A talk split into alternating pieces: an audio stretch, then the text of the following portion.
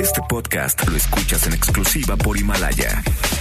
Si aún no lo haces, descarga la app para que no te pierdas ningún capítulo. Himalaya.com. MBS Radio presenta Cero corrupción, que es un problema grave. Acabe la impunidad en México, que pague el que debe de pagar. will not fund border security. en directo con Ana Francisca Vega por MBS Noticias. Comenzamos.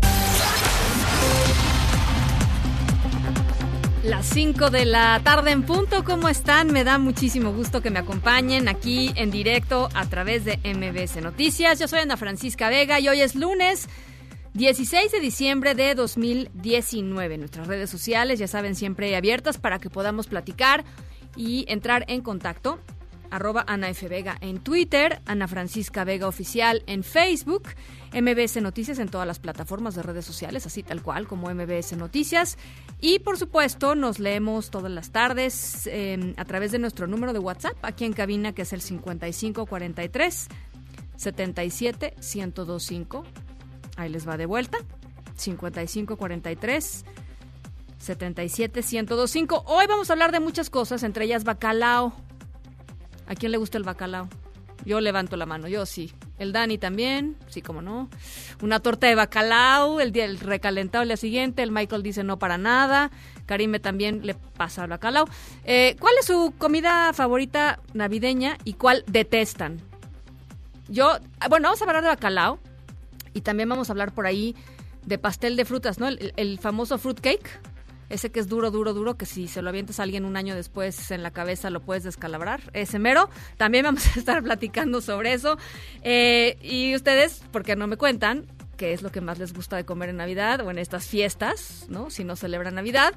Y eh, qué es lo que odian, ¿no? Que, siempre van a casa de no sé quién. Y hay eso, bueno, platíquenme. Este, vamos, eh, ¿les parece? Si arrancamos el programa. En directo conozco bacalao, no trates de persuadirme.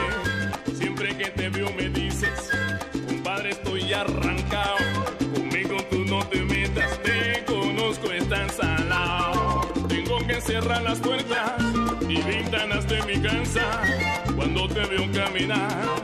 Y pegadito las pasas, qué muchacho tan pesado, qué tipo más agarrado. Me tienes ya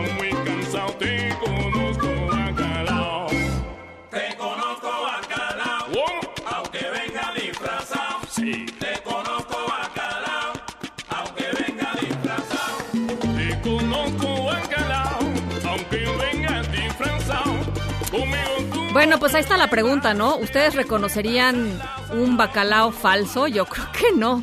Este, no lo sé.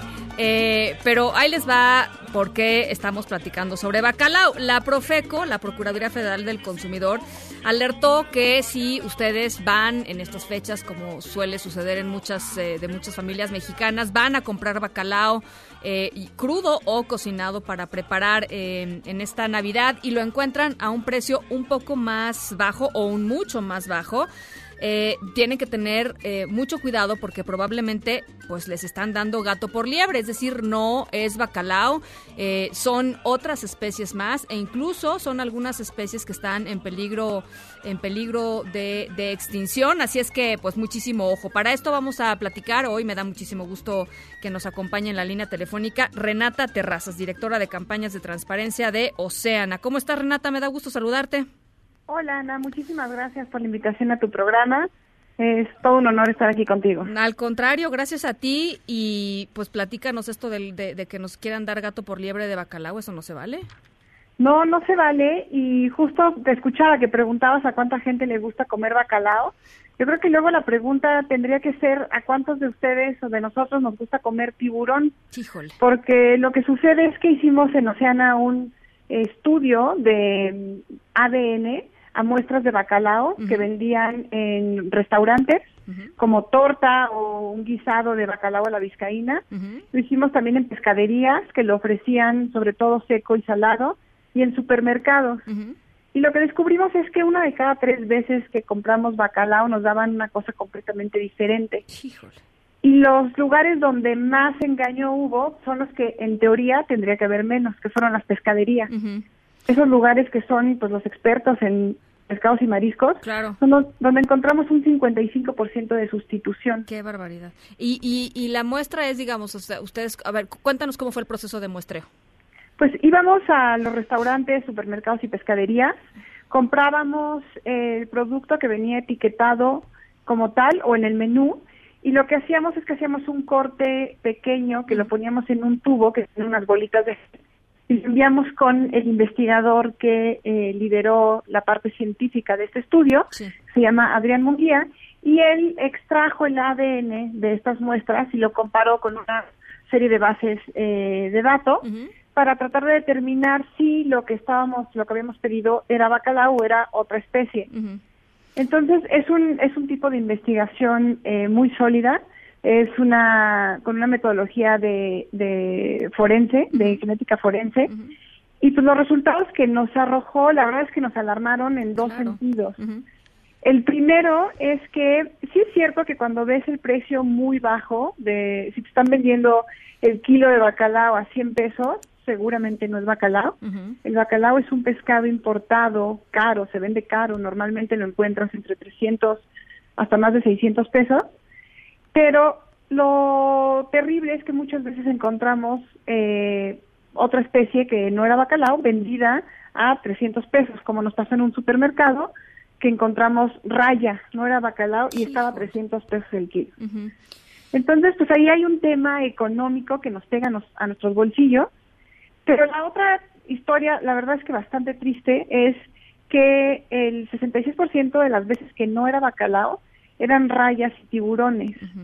Y encontramos tiburones que se, están en la lista roja de la Unión Internacional para la Conservación de la Naturaleza, que es un organismo internacional que mide las poblaciones de animales en el mundo, y nos dicen que tenemos especies casi amenazadas, vulnerables y en peligro, sobre todo de tiburones, tiburones toro, tiburón zorro, y encontramos pues tiburón martillo que es el que está en peligro. Esto quiere decir que está a dos pasos de ser una especie en peligro de extinción. Y ya cuando está en esta línea, pues es bien difícil recuperar a las poblaciones. Entonces, no solo no lo estamos protegiendo porque es legal pescarlo, sino que lo estamos disfrazando, lo estamos, o sea, ni siquiera sabemos que nos lo estamos comiendo y así, pues cómo podemos protegerlo. Entonces, el 55% de las pescaderías encontraron que, lo sustituían, el 40% en los restaurantes y el 4.5% en los supermercados. ¿Hay forma, Renata, de saber eh, pues, pues, digamos, esto que hicieron ustedes, la gente no, pues no, no puede ir con un científico forense a comprar el bacalao, ¿no? Este, ¿cómo, le, ¿Cómo le hace la gente para saber más o menos, este, o tratar de tener un poco más de certeza al respecto? Pues la verdad es que desafortunadamente estamos un poco en la indefensión. eh, em, no hay forma de verificar que todo lo que nos estén vendiendo sea bacalao, ¿no? Exactamente como lo mencionas, ¿no? Siempre podemos, no tenemos ahí al científico a la mano. Hay una forma un poco sencilla eh, para saber que lo que compramos es bacalao. Es una etiqueta azul que se llama M de mamá, S de Sebastián, C de Carlos, MSC. Es una etiqueta azul que tiene una figura de un pescadito. Y lo que esa etiqueta nos dice son dos cosas muy interesantes. La primera es que el nombre científico eh, de lo que estamos comprando es el real y el nombre comercial. Entonces, si dice bacalao y abajo trae un nombre científico, quiere decir que sí es bacalao. Sí. Y lo segundo es que nos cuenta una esa historia bien interesante que la gente que está pescando ese pescado y nos lo pone en la mesa está haciendo esfuerzos grandes para mantener la pesquería para que sea sustentable. Entonces, comprar con esta etiqueta te da esa garantía de estas dos cosas, ¿no? Es un esfuerzo sustentable y sí es lo que te están diciendo. El problema es que no lo encontramos tan a menudo. Todavía son pocos los que están certificadas, es, es complejo el, el proceso de certificación. Entonces tenemos muchísimo bacalao, que sí es bacalao, que no trae la etiqueta, pero muchísimo más pescado y tiburones que te lo están vendiendo como bacalao que no traen etiqueta y pues no podemos hacer mucho. A ver, en el, en el caso de las pescaderías, pues es evidente que las pescaderías están coludidas, digamos, ¿no? Pues, si, un si, si una persona que se dedica a vender pescado no sabe que algo es tiburón y no bacalao, pues está en problemas. Pero, por ejemplo, sucede lo mismo en un restaurante, o sea, a los restaurantes los engañan o los restauranteros nos engañan a nosotros.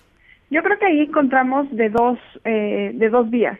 O sea, las personas que van y, y compran eh, el supuesto bacalao sabiendo que es otra cosa, un poco por el precio, eh, y lo hacen y lo venden como si fuera bacalao porque pues, le- les, les res- resulta mejor, no tienen mejores ganancias comprar un kilo que te cuesta 100 pesos que uno de 300, pero seguramente también los hay que son engañados. Entonces, hay, justo esa fue una de las razones por las que nosotros no salimos a dar los nombres de los restaurantes, Claro. porque no nos queda muy claro cuando ellos son parte del engaño o fueron también víctimas del engaño. Claro. Entonces, este, pues, ¿cuál es la recomendación, Renata? Pues hay varias recomendaciones. La primera es, mucha gente se, se indigna y con toda razón y dice, no, ya no voy a comer. No, yo creo que necesitamos seguir comiendo pescados y mariscos. Necesitamos más ojos que nos ayuden a ponerle más luz a este tema que es importante para los pescadores, para los consumidores, pero sobre todo para todos estos animales que viven en el mar. Claro. La segunda es buscar otra otro tipo de pescado. Tenemos aquí en México una prima hermana del bacalao que es la merluza. Yo la he comido la vizcaína, sabe delicioso, no le pide nada al Ah, bacalao. ¿En serio? En serio. Mira, no y lo es- sabía. Sí, la podemos encontrar fresca. Es una pesquería mexicana que además también está teniendo unos esfuerzos enormes para, para hacerla sustentable eh, y que beneficia directamente a pescadores mexicanos con un precio pues como una cuarta parte de lo que nos cuesta el bacalao. Entonces, es una apuesta interesante. Y la tercera es que si de- quieren comer bacalao, hay que empezar a pedir estas certificaciones. Toda la gente que se certifique, que tiene este sello, lo que hizo fue abrir su información y abrirse a evaluaciones de terceros. Entonces, creo que también vale la pena premiar ese esfuerzo. Entonces, pues, buscar la etiqueta azul de MSC, si no la encontramos, buscar, pensar en otros pescados. Eh, me di una vuelta en la Nueva Viga la semana pasada y ya tenían anunciado merluza seca y salada, robalo seco y salado, entonces creo que hay opciones y hay gente que lo puede puede ofrecernos otro producto sin engañarnos. Y lo tercero, pues sigamos comiendo pescados y mariscos, eh, hay muchísimo en los mares mexicanos. Bueno, pues ahí está, merluza decías, ¿va? Lo voy a experimentar, Renata, ya te, ya te tuitaré a ver qué tal me queda el bacalao este año. No, bueno, no a mí, o sea, voy a traer un poco, voy a... Voy No, a, buenísimo. Voy a hacer pinche de alguien más, pero este, pero lo intentaré con merluza. Eso, no, ¿Eh? buenísimo, yo creo que te va a quedar delicioso. Ya, ya les iré contando. Muchísimas gracias por esta información, Renata. A ti, Ana, muchas gracias por la invitación. Un abrazo, Renata Terrazas, directora de campañas de transparencia de Oceana. Eh, en nuestras redes sociales les vamos a dejar una infografía de Oceana México para que vean pues y, y- y difundan, ¿no? Creo que es bien importante saber que pues que en muchas ocasiones literal nos están dando gato por liebre eh, y estamos pagando y estamos consumiendo, estamos pagando por lo pronto más de lo que tendremos que pagar por un lado y por el otro pues estamos consumiendo eh, especies que pues que están amenazadas, ¿no? El, el tiburón martillo está en peligro, eh, el tiburón toro está casi amenazado, el tiburón coralino también, vulnerables están el tiburón zorro, el tiburón sedoso y todas estas especies son las que encontraron en esta pues en esta prueba que hicieron en distintas pescaderías, restaurantes y supermercados. Así es que bueno, pues ahí está esta información, se las dejamos por supuesto colgada en nuestras redes sociales. Noticias en directo.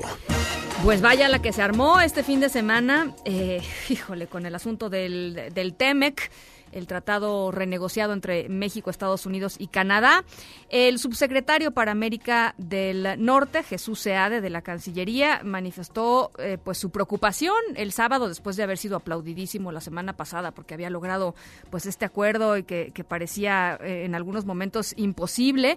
Bueno, finalmente se llegó a este acuerdo y después el sábado salió a decir que estaba muy preocupado porque Estados Unidos eh, en su ley para la implementación del TEME, que es decir, la ley interna que tiene que pagar eh, que pasar Estados Unidos para implementar el Tratado de Libre Comercio, pues había por ahí unas letritas chiquitas que decían que Estados Unidos estaría enviando agregados laborales a México para verificar el cumplimiento de la reforma laboral, pues esto por supuesto rompe cualquier cualquier tipo de noción sobre soberanía, ¿no? Y que lo iban a hacer, pues digamos, con un, en términos de eh, forzar a México a, ciertas cosas, ¿no? El, tema era un, tema coercitivo y por supuesto, pues hay un explotó, digamos, la preocupación em, en México y, en, y en, distintos ámbitos. En los empresarios, por ejemplo, estaban muy molestos con Jesús Seade. En fin, esto fue lo que dijo Seade em, el fin de semana. Esta disposición, fruto de decisiones políticas del Congreso y la Administración de Estados Unidos, no fue, razones evidentes, consultada con México. No lo fue. Y desde luego no estamos de acuerdo. A diferencia del resto de las disposiciones, que son claramente del ámbito interno de los Estados Unidos, la disposición referida sí tiene efectos con respecto a nuestro país y por lo tanto debió haber sido consultada. Bueno, pues debió sido, haber sido consultada, no fue consultada. Ayer domingo SEADE viajó a Washington para reunirse con el representante comercial de Estados Unidos, Robert Lighthizer, y pues buscar una explicación a pues esta función, ¿no? A, qué, se, a qué se refería Estados Unidos con esta este apartado de la ley de implementación. Hatsiri Magallanes, te saludo con mucho gusto, platícanos. Así es, que tal, Ana Francisca? Buenas tardes. Pues fíjate que llevo respuesta por parte del gobierno estadounidense a través del representante comercial de la Casa Blanca, Robert Lighthizer, quien mediante una carta dirigida justamente a Jesús Seade, subsecretario para América del Norte, pues deja muy en claro que las inspecciones al cumplimiento de las regulaciones en materia de trabajo dentro del TEMEC, del Tratado Comercial, pues serán realizadas por los panelistas y no por los agregados laborales.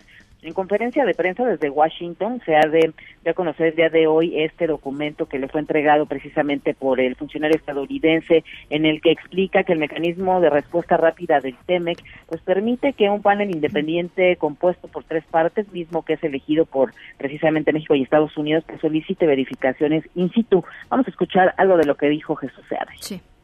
Hechos agregados no serán inspectores laborales y estarán sujetos a todas las leyes mexicanas relevantes. Como usted bien sabe, el TEMEC incluye un mecanismo de respuesta rápida para asuntos de centros laborales específicos, que es el primero en su tipo, cuyos paneles independientes de tres personas elegidas por ambas partes pueden solicitar verificaciones in situ en cualquiera de los tres países cuando haya cuestiones fundadas de buena fe sobre si los trabajadores en una planta o centro de trabajo particular están viendo sus derechos laborales fundamentales violados. Pero esas verificaciones serán conducidas por panelistas independientes y no por los agregados laborales pues ahí está parte del fragmento al que dio lectura Jesús Seade y también dijo pues que está muy satisfecho con lo acordado en Estados Unidos en materia laboral, todo esto tras la reunión que sostuvo el día de ayer precisamente con el representante comercial, afirmó que México va a elegir quiénes serán las personas que van a colaborar en esta revisión al igual que Estados Unidos. Y también comentar a Ana Francisca que esta tarde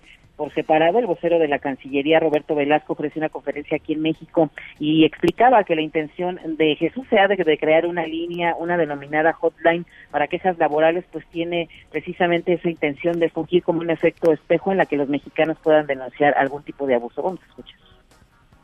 Respecto del tema de la hotline, sí, en efecto, en gran medida lo que estamos pensando es que los trabajadores mexicanos en Estados Unidos puedan tener también un mecanismo para denunciar violaciones a, sus derechos y que nuestros consulados puedan seguir apoyándolos eh, en esta materia como lo han venido haciendo hasta ahora, pero ahora haciendo uso también de eh, los nuevos mecanismos legales que prevé el Tratado México-Estados Unidos-Canadá, que en efecto son recíprocos y simétricos entre los tres países. Y bueno, finalmente dijo que hasta el momento ya no hay una solicitud del gobierno de Donald Trump para ingresar a los cinco agregados laborales a nuestro país. El reporte que tengo en la Francia. Muchas gracias, Hatsiri. Buenas tardes. Gracias, un abrazo. Y bueno, ¿y qué dijo Marcelo Ebrard a todo esto? Vamos a escucharlo. El límite de México es que no aceptaremos ninguna persona, funcionario de otro país, que pretenda hacer labores que excedan las que están establecidas en la ley. Es decir, un agregado en México, no tienen que nombrar cinco agregados, la verdad tienen muchos agregados. Estados Unidos es el país que tiene más agregados en México, autorizados por la ley mexicana. Y es natural, hay una relación muy compleja con Estados Unidos. Ninguno de ellos está en este momento haciendo inspecciones a nada que la autoridad mexicana no autorice. Más adelantito vamos a estar platicando con Gabriel Guerra, analista internacionalista, sobre este tema y sobre las implicaciones de este tema y sobre, pues, qué pasó con Jesús Seade, qué pasó con los empresarios, qué pasó con los senadores que aprobaron todo rapidísimo. Eh, en fin, vamos a, vamos a estar analizando todo este asunto. En otras cosas, Alfonso Durazo secretario de Seguridad y Protección Ciudadana, dice que sería ingenuo pensar que Genaro García Luna, exsecretario de Seguridad Pública durante el sexenio de Felipe Calderón, solamente actuó para proteger al cártel de Sinaloa. René Cruz, ¿cómo estás? Buenas tardes, te saludo con gusto. Igualmente, Ana Francisca, amigos del auditorio, muy buenas tardes. Pues a pesar de lo dicho por el presidente Andrés Manuel López Obrador, el titular de la Secretaría de Seguridad y Protección Ciudadana, Alfonso Durazo, afirmó que no habrá contemplaciones en el proceso de depuración de las instituciones de seguridad en el marco de la Asamblea Plenaria de la Conferencia Nacional de Secretarios de Seguridad Pública, el funcionario federal eh, pues aseveró que cuentan con el suficiente trabajo de inteligencia para llevar a cabo el proceso sin cometer injusticias. Vamos a escuchar. Tenemos que aprender de esta lección, que el que se corrompe y se entrega al crimen organizado, más temprano que tarde, termina por pagar. En la Secretaría estamos emprendiendo esta depuración a fondo de mandos y elementos eventualmente vinculados con redes de corrupción que, como decía, están en la base de la violencia de nuestro país. En este tema no habrá con contemplaciones. Y en entrevista al término de este evento, Durazo Montaño refirió que sería ingenuo pensar que García Luna actuó solo en la protección que se le brindó al cártel de Sinaloa. Así lo dijo.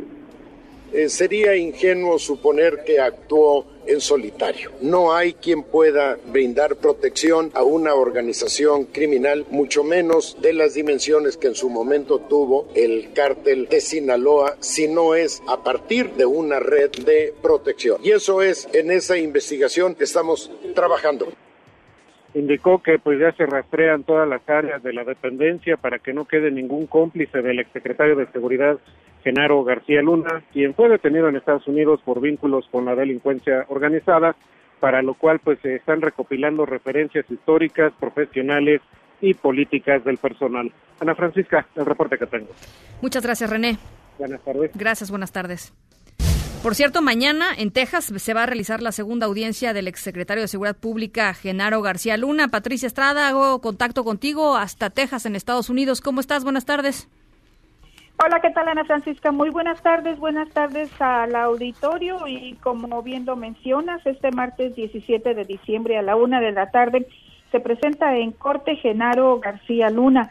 Se espera que en esta audiencia se le informe formalmente que su caso ha sido transferido al juez Brian Coogan de Nueva York, el mismo magistrado que, como bien sabes, sentenció a cadena perpetua a Joaquín El Chapo Guzmán. El juez Coogan es un republicano ultraconservador, fue nombrado por el presidente George W. Bush en mayo del 2006 y desde entonces dirige casos federales, incluyendo litigios comerciales complejos, eh, fraudes de valores o casas de inversión y litigios fronterizos. Hasta ahora, Ana Francisca, se sabe que García Luna pues no ha solicitado asesoría o representación legal al Consulado General de México, en esta ocasión en Dallas, en donde fue arrestado. Y pues Noticias MBS llamó esta mañana a Rose Romero, es la abogada defensora de García Luna, para una actualización del caso o saber más detalles en relación a la petición de la Corte de Distrito de Brooklyn, Nueva York, que solicitó su transferencia a ese estado para su proceso penal, pero aún no regresa la llamada a la abogada de Romero, a quien seguramente veremos mañana, que es el día de la corte de Genaro García Luna. Por otro lado, las autoridades del Consulado Mexicano o la Secretaría de Relaciones Exteriores, pues podrían estar interviniendo, pero hasta que se lleve a cabo la petición formal de México en proceso de posible extradición de García Luna a su país de origen. Por ahora, el caso lo maneja la Fiscalía General de la República en México. Lo que sí es seguro es que mañana será un día clave en el futuro legal del señor Genaro García Luna en Estados Unidos. Mañana sabremos cuándo lo van a enviar a Nueva York, cuándo lo estarían transfiriendo más bien a ese estado y cuántos días más va a estar en Texas en una cárcel federal o si va a poder alcanzar salir bajo fianza en lo que se lleva a cabo su proceso penal y judicial. Mañana también vamos a saber si a García Luna pues lo va a acompañar a algún miembro de su familia. el martes pasado, de la semana pasada, aparentemente pues estaba solo, no había ningún familiar. Él dijo que vivía en la ciudad de Irving, Texas, con su esposa, pero que su esposa estaba en México en ese momento. Mañana vamos a ver si habrá algún miembro de su familia acompañándolo en este momento. porque pues como sabrán, pues García Luna fue arrestado el pasado lunes en Dallas, luego de ejecutarse esta orden de arresto a petición de la Corte Federal de Brooklyn, Nueva York, quien lo implica pues como principal sospechoso en los delitos que se mencionaron ya, que es conspiración por tráfico de droga y aceptar soborno para permitir la libre operación y tránsito del cártel de Sinaloa y de mentir al solicitar eh, la ciudadanía estadounidense. Esto es lo que dice el documento de corte que se entregó a los medios de prensa el pasado martes. Y bueno, pues todo lo vamos a saber este martes, mañana a la una de la tarde, cuando nuevamente se presente en corte eh, Genaro García Luna, pues para responder más a estas acusaciones que se le imputan, Ana Francisca. Muy bien, Patricia, pues platicamos entonces mañana. Te mando un abrazo. Gracias. Y, igualmente, feliz tarde. Gracias igualmente, Patricia Estrada, desde Texas. Y por lo menos 6.200 personas van a poder beneficiarse por la ley de amnistía aprobada por la Cámara de Diputados apenas la semana pasada y turnada al Senado para su revisión el próximo año. Así lo señaló Olga Sánchez Cordero, la secretaria de Gobernación. Delitos contra la salud. Personas en situación de pobreza, de extrema vulnerabilidad, de exclusión, de discriminación, de discapacidad permanente. Cuando el delito se haya cometido por indicación del cónyuge o pariente o haya sido obligado por grupos de la delincuencia organizada y que hayan o que hayan sido obligados por grupos de la delincuencia organizada a cometer estos delitos contra la salud. Vamos a la pausa. Al volver, justo vamos a platicar sobre esto, sobre la ley de amnistía eh, lo que significa y lo que falta con Saskia Niño de Rivera, presidenta y cofundadora de Reinserta, una asociación civil que se dedica justamente a estos temas. Son las 5 con 26, vamos a la pausa y regresamos con más. Sabemos que amas consentirte y esta es la mejor temporada para hacerlo. Compra todo con tus tarjetas de crédito Banorte y podrás elegir un increíble regalo de nuestra promoción de mí para mí. Banorte, el Banco Fuerte de México. Vigencia del 1 de diciembre de 2019 al 31 de enero de 2020. Se aplican restricciones, sujeto a cambios y previo aviso. Términos, condiciones, comisiones, requisitos de contratación y detalles de la promoción en banorte.com. En directo con Ana Francisca Vega por MBS Noticias. En un momento regresamos. Este podcast lo escuchas en exclusiva por Himalaya. Continúas escuchando en directo con Ana Francisca Vega por MBS Noticias. En este caso, esta iniciativa en particular tiene que ver con la gente humilde que no fue asistida, ¿sí? que no tuvo abogados, es dejar en libertad a indígenas que eh, están en las cárceles de manera injusta, mujeres, ancianos, quienes no tuvieron una defensa adecuada. Sí se aprobó, sí, pues es un avance, este ya se va eh, a publicar, corresponde al fuero federal, tienen que hacer lo propio, si así lo deciden, en los estados, pero nosotros sí vamos a publicar lo más pronto posible, qué bien que salió ese tema, para que entre en vigor, a ver si podemos, eh, antes de que termine el año, dejar en libertad a quienes injustamente están en la cárcel, porque hay muchos que están en la cárcel de manera injusta. Me da muchísimo gusto saludar en la línea de en directo a Saskia Niño de Rivera, presidenta y cofundadora de Reinserta. Saskia, ¿cómo estás? Ana Francisca, con gusto saludarte a ti y a todo tu auditorio. Igualmente, Saskia. Oye, eh, me, me, gustó mucho, me llamó mucho la atención este artículo que publicaste en el Universal hace unos días, en donde dices, la ley de amnistía es un buen primer paso, pero eh, de lejos eh, no, no es suficiente para, digamos, el, el, tamaño del reto que se requiere en la reformulación de la, de la justicia penal, de lo que está sucediendo en las cárceles, etcétera. Y das varios casos, Saskia, de gente que pues uno pensaría que caen dentro de dentro de la categoría de alguien al que se le llevó muy mal juicio o que o que o que fue injustamente encarcelado y pues simplemente son casos que no van a caer en la ley de amnistía. Sí, Ana, eh, como bien lo dices, eh, sí considero que esta ley es un muy buen primer paso, es una ley humanitaria, lo cual es muy importante, creo que faltan muchas de esas en este país eh, sin embargo, no se enfoca en el problema que tiene la cárcel realmente. Creo que esta, y como lo dijo Olga Sánchez Cordero hace unas horas, eh, va a beneficiar, por ejemplo, a seis mil, siete mil personas máximo, ¿no? Y habría que ver de qué manera se va a hacer esa revisión de expedientes, quiénes van a hacer esa revisión de expedientes, porque la realidad es que en México está saturado el abogado defensor de oficio. El abogado defensor de oficio, porque nos demos una idea, eh, lleva cada dos horas una audiencia y calcula que lleva 10 audiencias al día. Entonces, siquiera tiene tiempo de prepararse para una para una audiencia, ¿no? Si lo vamos viendo o sea, 10 casos distintos diarios. Diarios, diarios. Pues Entonces es una ineficiencia brutal. Creo que hace y ayuda a un tema humanitario de empezar a sacar a gente que, que injustamente están encarceladas o gente que realmente no debería de estar en la cárcel. A veces un robo simple, por ejemplo, nos cuesta mucho más económicamente que esa persona esté en la cárcel que esté afuera. Y dos, no nomás nos cuesta económicamente, pero muchas veces en el caso de las mujeres, tengo mujeres que están en la cárcel por robo simple que están en la cárcel por robo simple y tienen cuatro hijos chiquitos menores de 12 años afuera. Que dices, bueno, ponderemos, ¿qué está más factible? Este, que cuiden de esos cuatro hijos, que puedan ser una mamá presente afuera o que estén pagando por haberse robado unos cuantos gancitos en un Oxxo, por ejemplo, ¿no? Con esta este tema de la cero tolerancia. Pero bueno, creo que lo que hay que entender, y justo en mi artículo lo hablo de esa manera, es cuál es el gran problema que tiene nuestro sistema de justicia en México y cómo vamos a atacar esa problemática. En México tienes un 97% de delitos que no son denunciados y esos no son denunciados porque siempre hay impunidad y siempre hay corrupción. Los casos de corrupción que yo he escuchado con las víctimas no lo, no lo puedes ni empezar a creer. O sea,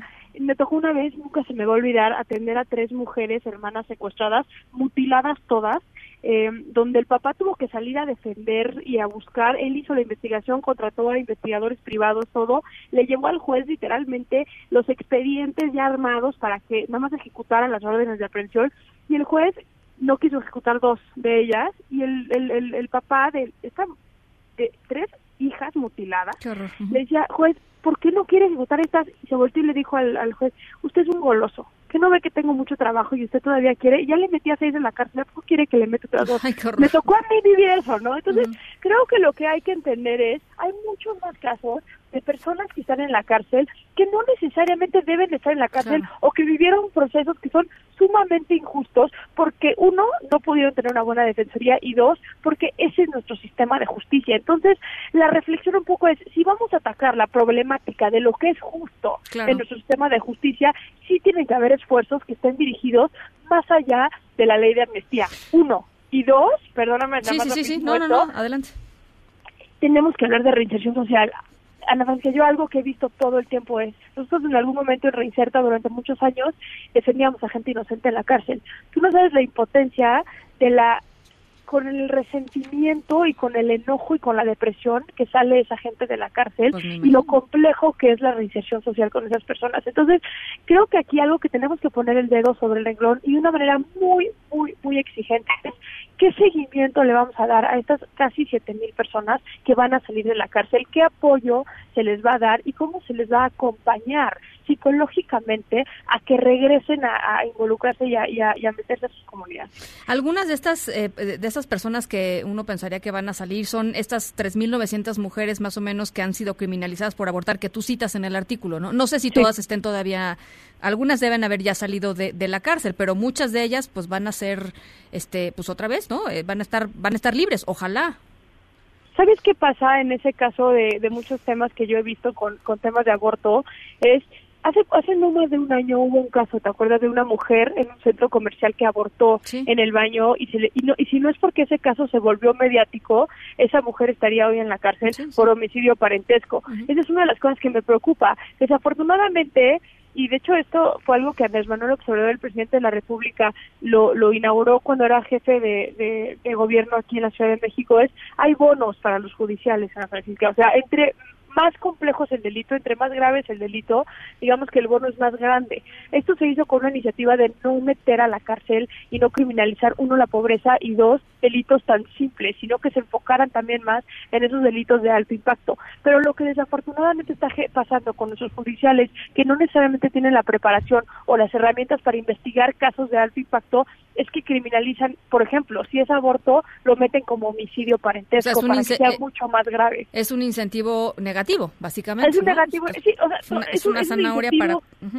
Exacto, es un incentivo de buena fe que que desafortunadamente la corrupción en su sistema le dio un giro negativo a una buena iniciativa, ¿no? Pero ahorita, como yo lo menciono en el artículo, ¿qué va a pasar con esas mujeres que no necesariamente se les puso el delito de aborto como tal, sino homicidio parentesco. ¿Quién va a revisar esos estudiantes? Eh, eh, tú, tú, no citas en este caso, o sea, sí citas el asunto del homicidio parentesco en el caso de una mujer de nombre Esperanza. ¿Por qué no le cuentas a, la, todas las personas que nos están oyendo qué le pasó a Esperanza?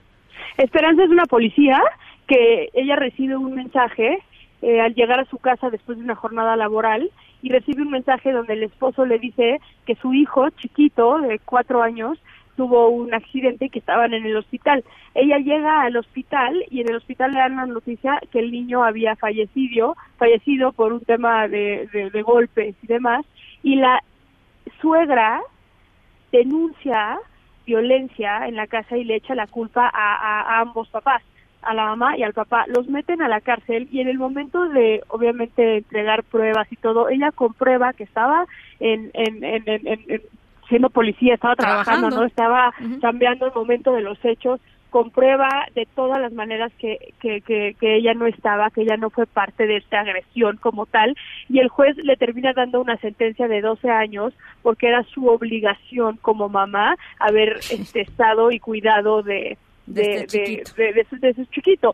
Y al papá le acaban 40 años, pero aún así los 12 años que le, que le da, y de estos tengo tengo varios casos de, de, esta índola donde el machismo en la cárcel no, no permea. Entonces, creo que justo acaba de darle la al, al, al clavo que es Sí, la ley de amnistía sin duda es una buena iniciativa, pero la problemática que tiene nuestro sistema de justicia penal tiene mucho más trasfondo que necesita atacarse de una manera muchísimo más eh, directa y nos tenemos que atrever a hablar de la corrupción y de la impunidad que desafortunadamente están prácticamente sistematizadas dentro de nuestro eh, sistema de, justicia penal en México. A mí sabes lo que me pasa, Saskia, que, que, que mira, ustedes lo han ultra documentado, ¿no? Este reinserta está documentadísimo todas estas cosas que pasan. Hay mm, n eh, recomendaciones de la Comisión Nacional de los Derechos Humanos en torno al estado, por ejemplo, de las de las este de, las cárceles en México. Este, es decir, siento que es un siento que es un ámbito eh, que está total y absolutamente documentado y la verdad siento que hay muy, poca voluntad política para avanzar. O sea, esta ley de amnistía fue pues el garbanzo de a libra, pero siento que hay muy, muy, muy poca eh, voluntad política para avanzar y para pensar en otros esquemas este, mucho más flexibles en, en términos, como tú dices, de pensar qué es justo y qué no es justo y cuál es un castigo que, vaya a ayudar a la persona a, eventualmente recuperar su vida y a la sociedad en su conjunto a estar mejor. No sé, ¿no? ¿Cómo la ves tú? Mira, yo creo que antes que nada las autoridades y los gobernantes especialmente tienen que entender que para hablar de seguridad en un estado, en un país, tenemos que atrevernos a hablar de aquello que no, como tú bien lo dices, que no queremos hablar, ¿no? La documentación está, las historias ahí están. Yo me acuerdo en el sexenio pasado, eh, me tocó entrevistar a, una mujer que era mano derecha del Chapo Guzmán, eh, sicaria y jefa de, de, de sicariato de toda una zona en el noroeste del país. Y ella me decía, es que yo hice las cosas, yo maté a más de 300 personas, yo yo sé las cosas eh, y yo puedo decirle a las autoridades dónde están esas cosas con todas esas víctimas que están buscando a sus familiares. Y cuando fui a hablar con las autoridades y a decirles esto, la respuesta fue, pues que no hay manera de que tengamos los recursos para deshacer todas esas fosas y para procesar todos esos cuerpos y hacerles esa fue la respuesta que que, que, que, me dieron. O sea no tenemos los recursos para hacer justicia básicamente. Eh, no, exacto. Y luego empezaron a salir te acuerdas todo esto de los cuerpos en los camiones porque las morgues estaban sobresaturados y demás. pero a lo que voy es justamente tenemos y las autoridades van a tener que atreverse a hablar de cosas que no necesariamente son políticamente rentables.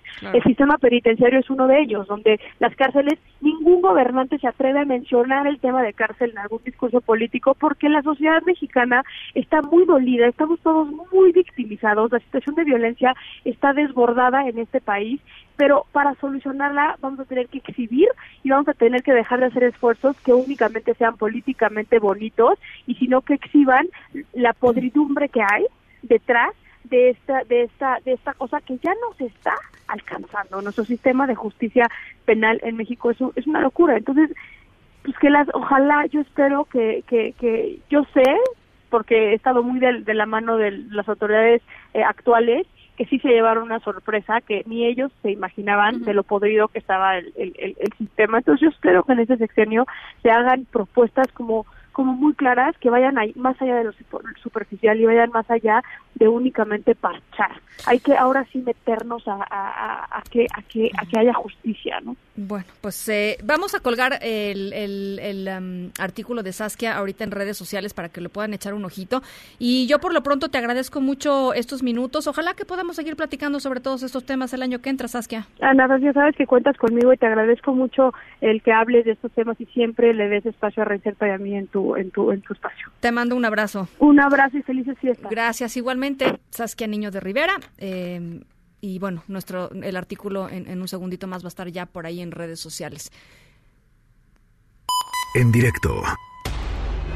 I need a change of scene till the seasons change. Maybe longer nights, maybe shorter days will get me over what I can't get past. If you're gone and you won't come back. Maybe a little space or a little time somewhere far from here will get you off my mind. I can't stay watching you move on all February long. I'm going to Michigan for the winter. Between the dark and the light of the sky and the snow, most people go south for the weather instead of hiding out in the cold. But just in case you Bueno, pues nuestra historia sonora de hoy tiene que ver con algo que sucedió en Michigan, en Estados Unidos. Eh, en invierno, justamente, eh, vamos a estar platicando sobre cosas que se van heredando de generación en generación en las familias, ¿no? Eh, hay costumbres, luego hay frases, luego hay tal vez cosas de comer, ¿no? Una receta especial, eh, objetos, ¿no? Por supuesto, ya sabes, el reloj del abuelo, que luego le heredan a la nieta y así, ¿no? Este, cómo van pasando cosas de generación en generación y eso es lo que le va dando, pues también mucha identidad a las familias. Eh, y mucha identidad a cada uno de nosotros. Bueno, pues nuestra historia sonora de hoy tiene que ver con esto y se sitúa en Michigan. Más al ratito les platico un poquito más. Vamos a la pausa a las 6 con 42. Regresamos.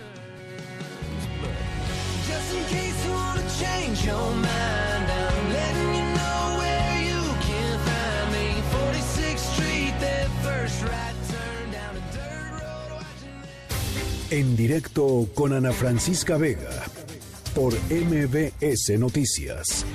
En un momento regresamos. Este podcast lo escuchas en exclusiva por Himalaya. Continúas escuchando en directo con Ana Francisca Vega por MBS Noticias. Deportes en directo con Nicolás Romay.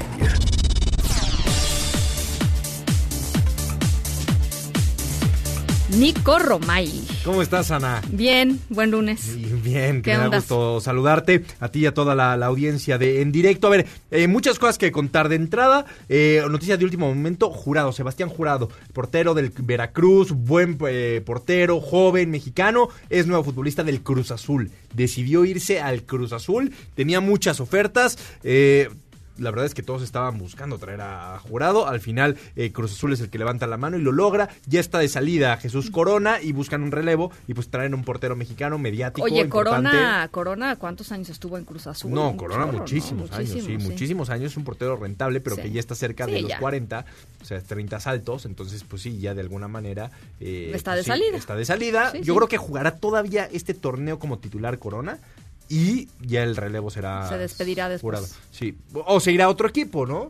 Será Claro. a, a lo mejor otro equipo o Estados Unidos, que seguramente tiene mercado. Pero bueno, es la noticia de, de última hora. Y también eh, cosas que destacaran. A primero lo de Monterrey. Le ganó al Al-Sad como pues, todos nos lo imaginábamos. No fue tan fácil, sí llegó a sufrir por momentos, pero también eh, el resultado siempre estuvo controlado. Nunca en ningún momento se vio en peligro. Y el día miércoles juegan contra el Liverpool. Es un partido que representa mucho porque Monterrey pocas veces tiene la oportunidad, Monterrey o cualquier equipo de México, de jugar contra el Sí, campeón de la Champions qué- League. qué bien, ¿no? En Qué- un partido oficial. Qué emoción, no en un, eh, sí, sí, no en un amistoso, ¿no? Entonces es muy importante para la gente de Monterrey. Evidentemente creo que saben y son conscientes de que no van como favoritos. No, bueno. Todo lo contrario. Pero pues es el fútbol. Y imagínate, si fueran con la mentalidad de vamos a perder, pues ya ni vas. van con la ilusión de a ver qué podemos hacer, si los podemos complicar, si los podemos hacer sufrir, competir, ponerse en el ojo del mundo, como el equipo que le hace partido, no sé, ¿no? Entonces, Monterrey Ojalá, que, que lo hará el ojalá, miércoles, 11.30 de, de la mañana, buen partido de, de fútbol, Monterrey contra el Liverpool, pues ojalá que sí sea un buen partido, Sí, la, verdad sí, que sí. ¿A qué hora? Es a las 11 de la A mañana. las 11 de la mañana. Que por cierto, ese mismo miércoles vamos a tener el Real Madrid contra Barcelona. ¿Te acuerdas Este que- miércoles, este exactamente. miércoles, sí. No se pudo, José, pasado mañana. Sí, sí. No se pudo jugar por, Por todas las protestas, que sigue habiendo protestas claro. eh, políticas y ya están planeando una estrategia en España, especialmente en Cataluña, de que los dos equipos, tanto Real Madrid como Barcelona, van a salir del mismo hotel a la misma hora, juntos, para evitar así pedradas o cualquier tipo de cosa. ¿Y en dónde van a jugar? Es en el Camp Nou, es O en sea, sí, sigue siendo en el sí, Camp Nou. tiene que jugarse ahí. Es que tiene que jugarse ahí y, y van a salir del mismo hotel juntos, mostrando unidad y también cuidándose, ¿no? De decir, oye, si le vas a perder el, camión al Real Madrid, aquí viene el del Barcelona también, ¿no? Entonces es tristísimo que estamos en el 2019 y sigan pasando este tipo de cosas porque rebasan cualquier tipo de situación, Ana. Sí, o sea, pues ya- va ya- más allá de la humanidad. Está, la verdad es que increíble, ¿no? Pues sí. Es, es- es Eh. Ojalá que se lleve, a, este, que, que todo salga bien, ¿no? O sea, que, No, bueno, eso que- es lo- que el el- asunto esté en paz, que se logre jugar el partido, este, y Sí. que sea un buen partido, además sería muy bueno. Ojalá y sin violencia, ¿no? Que, que vamos a estar muy pendientes. Y Ana, también fue el sorteo de la UEFA Champions League. Muy buenos partidos. Te digo todos y me dices cuál es el que más te llama la atención. A ver, venga. Borussia Dortmund PSG, Real Madrid Manchester City, Atalanta contra Valencia, Atlético de Madrid contra Liverpool, Chelsea contra Bayern Múnich, León contra Juventus, Tottenham contra Leipzig y Nápoles contra Barcelona. No, pues la verdad, todos, Todos. ¿no? Se- se- están Pero muy buenos. hay uno especial que ¿El, el, el Atlético contra quién es? Atlético de Madrid Liverpool. Ese me gusta mucho, ese debe estar bueno. Yo creo que el Real Madrid contra Manchester ese City. también, ese también. Real Madrid contra Guardiola aparte, Sí, ese sí, tiene una hay una estrellita aparte, pero todo, a ver, cuando llegas ya a estas instancias, todos los partidos son buenísimos. Recordar que los partidos de ida empiezan el 18, 19, 25 y 26 de febrero y la vuelta se juega el 10, 11, 17 y 18 de marzo. O sea, nos faltan prácticamente sí, dos meses. Estamos aquí, hoy es 16 de diciembre, ¿no? Así es. O sea, 16 de noviembre y hasta el 17 de 18 de febrero. Qué bárbaro. Falta muchísimo, falta. pero bueno, nos, iremos lo saboreando. están, nos lo están presumiendo nada más. Nos están preso como la final de la Liga MX que seguimos esperándola hasta el 26 de diciembre, pero bueno, ahí estamos con el mundo de los deportes y todo lo que está pasando, Ana. Buenísimo, Nico. Muchísimas gracias. Gracias a ti. Linda semana. Igual. Son las 5 con 49. Vamos a la pausa. Eh, a ver, Nico, antes de irnos a la pausa, ¿a ti qué, así, te, te gustan la- las cenas navideñas, la comida navideña? Sí, ¿Qué es lo que más sí, te gusta comer? Los romeritos son muy buenos, Ay, ¿no? ¿qué tal los Sí, romeritos? el bacalao también Una- es muy un- bueno, ¿no? Unos taquitos de romeritos deliciosos. Sí, el bacalao, ¿Y qué no te gusta? O sea, que si dices, híjole, no. No, la verdad. ¿Todo? sí, sí. No la cara del discrimino. Nico, no, la verdad. Sí, o no sea, hasta discrimino. el, hasta el fruitcake y todo. El... Ese fruitcake decía Germán Deza que nada más existía uno, Hay uno, y lo iban se- ro- rotando, ¿no? se a va veces te toca a ti, se va regalando. Se Ese nadie lo ha probado, nadie sabe si es bueno o mal, nadie lo ha probado. ¿no? Se va regalando. Sí. Sí. a mí fíjate que sí, los romeritos. Los romeritos son muy Sí, buenos. definitivamente son Sí, buenos. todo, la ensalada de, de manzana también la has No, esa no, probado. esa sí no no te me gusta, gusta. muy buena. Yo diría que esa, exacto, a mí sí esa, me- esa, a mí me esa- gusta esa con pavito. No, pavo sí. Sí. delicioso también, pero romerito también. Este, nuestra historia sonora de hoy trata de, de algo mm, por, por ahí parecido, parecidón. Bien. Una tradición familiar de en épocas navideñas Muy que bien. está de llamar la atención. Nomás tiene 141 años la tradición Wow. familiar, o sea que sí tiene No. y tiene que ver con algo que comemos, entonces Bien. ya estábamos platicando. Bueno, vamos a la pausa, regresamos con más. En un momento continuamos en directo con Ana Francisca Vega. Este podcast lo escuchas en exclusiva por Himalaya. Continúas escuchando en directo con Ana Francisca Vega por MBS Noticias. Epicentro. Epicentro. Epicentro con León Krause. Hola León, ¿cómo estás? Hola Ana, ¿cómo estás? Muy bien, ¿tú qué tal? Todo bien. ¿Cómo arranca tu semana? La semana arranca bien, arranca bien. Estaba yo haciendo el cálculo de lo que nos traerá el año que viene. Eh, si este año fue fue intenso, el año que viene va a ser mucho más. Pero bueno, eh, ya, ya se acerca el, el, descanso de fin de año eso es lo que nos va a hacer recargar pilas absolutamente a todos, aunque las noticias no nos van a soltar ni un segundo, creo. Yo, yo creo que no, yo creo que no. Este. Y lo que tampoco nos va a soltar ni un solo segundo son las preguntas y las dudas en torno a una de las cosas yo creo que más importantes para México y por supuesto para el futuro de Estados Unidos, pero digamos, por, por ahora sí que por, eh, por, ser vecinos y por ser todo lo que somos, pues también a México. Y es eh, qué va a pasar con, con, las elecciones el año que entra y qué, qué determinación tomará finalmente el Partido Demócrata eh, para escoger a su nominado o nominada, ¿no? Sí, eh, estamos ya a muy poco tiempo del principio de las elecciones primarias en Estados Unidos entre el Partido Demócrata y el dilema permanece. Eh, ¿Qué perfil de candidato va a elegir el partido? Ah, el último debate de este año se va a realizar acá en Los Ángeles a mediados de esta semana. Habrá un eh, menor número de candidatos en el escenario porque el Partido Demócrata ha apretado parámetros para poder acceder a este a este escenario.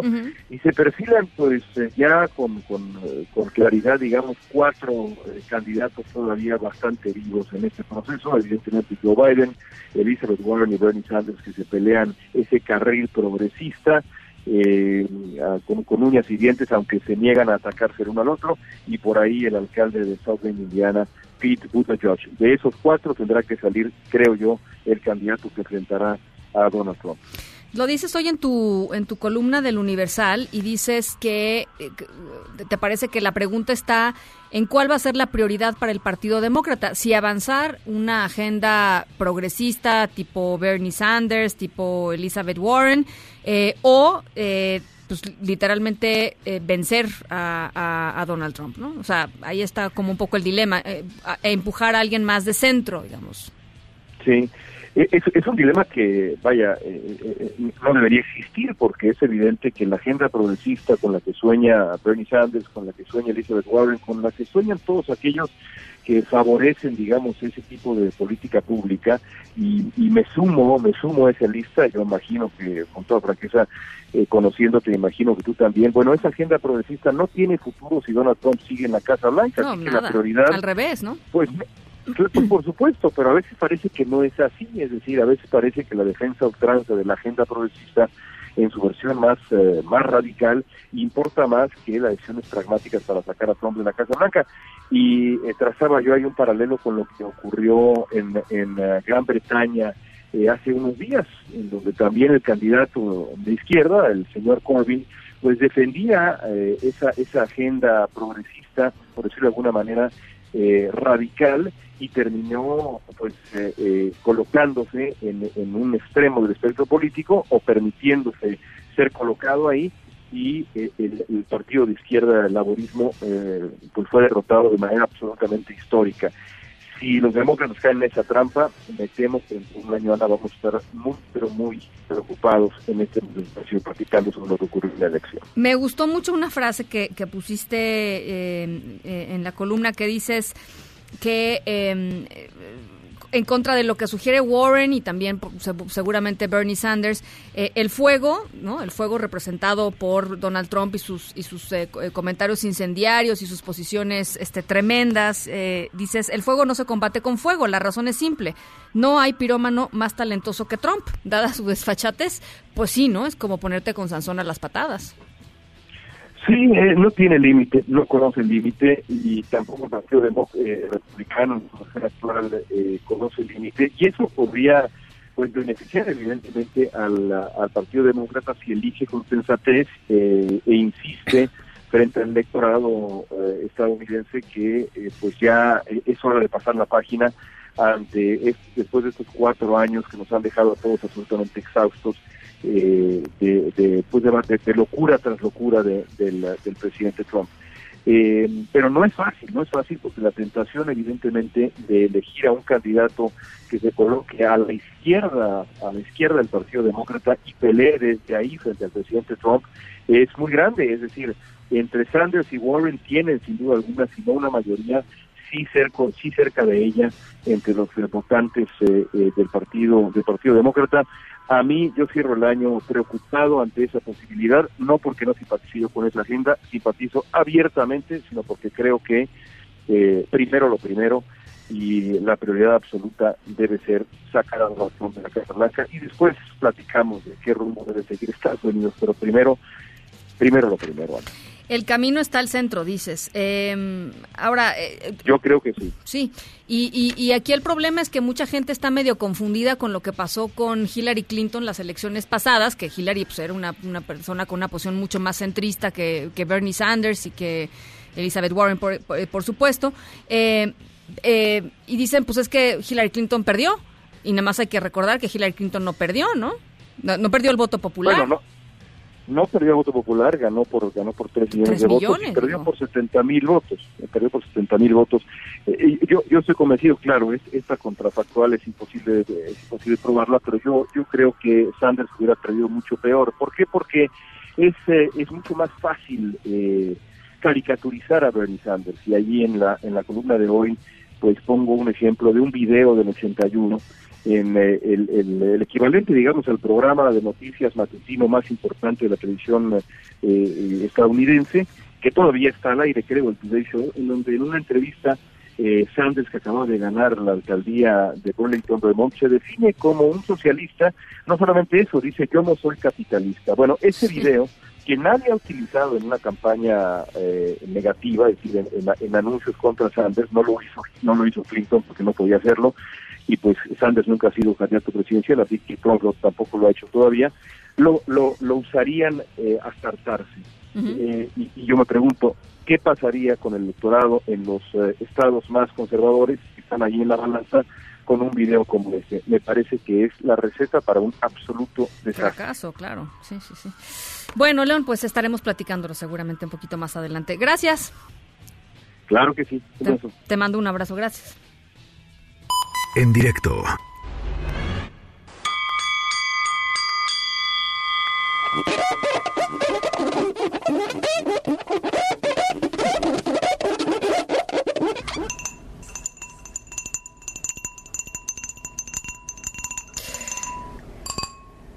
Estábamos escuchando sonidos de vidrio o algo así, ¿no? eh, ok, parece como globo, ¿no? Como un globo de esos, ¿no? Cuando le hacen... No, son sonidos de, vidrio porque, este, porque en 1878, fíjense hasta dónde va nuestra historia sonora de hoy, eh, una mujer de nombre Fidelia Ford en Michigan, en Estados Unidos, hizo algo que todavía conserva a su familia en una vitrina. Está guardado en una vitrina, lo sacan para presumirlo, eh, pero bueno, lo, vuelven a meter inmediatamente ahí. Lo hizo ella, este y nada más una pistita, ¿no? Eh, es algo perecedero contra todo pronóstico, ¿eh? Porque lo hizo en 1878. O sea, es algo perecedero. ¿Cuándo va a, a, a pasar a este las filas de la basura? Quién sabe, pero por lo pronto ahí sigue. 1878. Vamos a la pausa. Al ratito les platico más.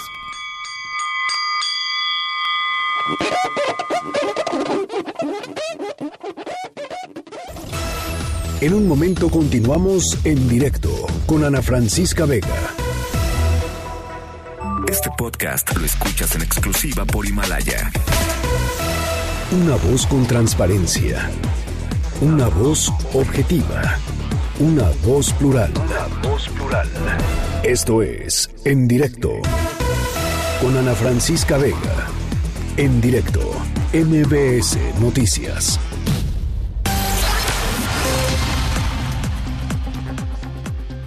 Son las 6 de la tarde con 11 minutos. ¿Cómo están? Me da muchísimo gusto que sigan aquí con nosotros en directo a través de MBS Noticias. Yo soy Ana Francisca Vega, hoy es lunes 16 de diciembre de 2019, ya se nos está acabando el año, qué barbaridad. WhatsApp aquí en cabina para que podamos platicar 5543 77 1025. Va otra vez 5543 77 1025. Gracias a toda la gente que nos escucha desde Torreón, a través de Q91.1 y desde Zacatecas a través de Sonido Estrella 899. También a toda la gente que nos ve y nos escucha a través de nuestra página web que es mbcnoticias.com. Allá estamos todos los días, de lunes a viernes, de 5 a 7 en eh, la transmisión en vivo de nuestro programa. Vamos a estar platicando de qué pasó eh, este fin de semana con el Tratado Comercial México-Estados Unidos-Canadá en dónde nos dejó parados todo lo que sucedió, nos lo va a estar explicando el analista internacionalista Gabriel Guerra. Hay todavía muchísimo programa por delante, así es que eh, les parece si arrancamos. Noticias en directo. En unos minutitos más ya está, pues está la transmisión en pendiente. El presidente Andrés Manuel López Obrador va a encabezar un anuncio sobre el salario mínimo para el 2020. Eh, en medios se trasciende que va a ser un incremento de 20.54 pesos, es decir, pasará de 102.68 a 123.22 pesos diarios. Adrián Jiménez, ¿cómo estás? Me da mucho gusto saludarte.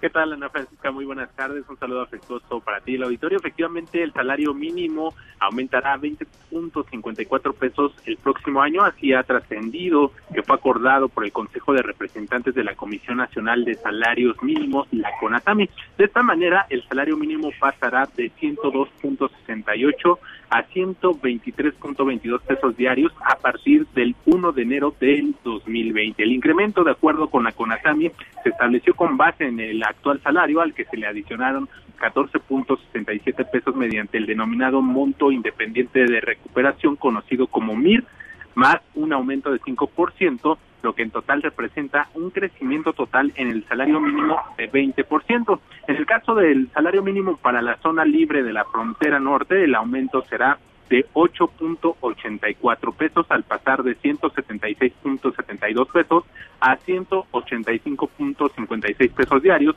a partir del 2020. Dicha cifra es equivalente a un aumento de 5%. Cabe recordar que precisamente pues esta tarde el presidente Andrés Manuel López Obrador hará el anuncio oficial en Palacio Nacional sobre este tema. Ana Francisca es la información que les tengo. Gracias Adrián, te mando un abrazo. Igualmente, buenas tardes. Buenas tardes, por supuesto. Este, en cuanto salga el presidente a hablar, vamos a estar conectándonos en vivo para que lo escuchen ustedes, eh, pues completamente, completamente en directo a, al presidente López Obrador. Bueno, vamos al tema del Temec. Eh, la mm, presidenta de la mesa directiva del Senado, Mónica Fernández, dice que eh, una vez que este acuerdo comercial esté ratificado, eh, también habrá reformas internas en México para su implementación. Esto es lo que pues se atoró, digamos, en Estados Unidos y la relación con México, porque pues eh, se está discutiendo una ley de implementación en Estados Unidos que metió todo el ruido del mundo porque tenía implicaciones muy directas en términos de lo que sucedía en nuestro país. Así es que un poco como respuesta, pues Mónica Fernández dice que también en México va a haber una legislación que tenga que ver con la implementación del TEMEC. Vamos a escuchar cómo lo dijo. Reconocemos que México reaccionó de inmediato enviando al subsecretario SEADE a Washington para atender esta situación. Tanto el embajador Heiser como el subsecretario SEADE han informado que no habrá intromisión que vulnere en forma alguna la soberanía de nuestro país. Habrá, como se acostumbra, agregados, pero estos no serán inspectores laborales y estarán sujetos a todas las leyes mexicanas. La ley de amnistía eh, que pasó eh, ya en la Cámara de Diputados y que ahora fue al Senado, la ley que fue propuesta por el presidente López Obrador, es una iniciativa de buena fe. Em, ah, tiene, pues tiene sus limitaciones, es lo que dice Saskia Niño de Rivera, presidenta y cofundadora de Reinserta. Es un buen paso, es un buen paso, pero insuficiente entre más grave es el delito, digamos que el bono es más grande. Esto se hizo con una iniciativa de no meter a la cárcel y no criminalizar, uno, la pobreza y dos, delitos tan simples, sino que se enfocaran también más en esos delitos de alto impacto. Pero lo que desafortunadamente está pasando con nuestros judiciales, que no necesariamente tienen la preparación o las herramientas para investigar casos de alto impacto, es que criminalizan, por ejemplo, si es aborto, lo meten como homicidio parentesco para que sea eh, mucho más grave. Es un incentivo de buena fe que, que desafortunadamente la corrupción en nuestro sistema le dio giro negativo a una buena iniciativa. Bueno, pues este fin de semana se llevó a cabo la consulta sobre el tren Maya. Sorpresa, sorpresa, la consulta es que pues a la gente consultada le parece una buena idea el tren Maya.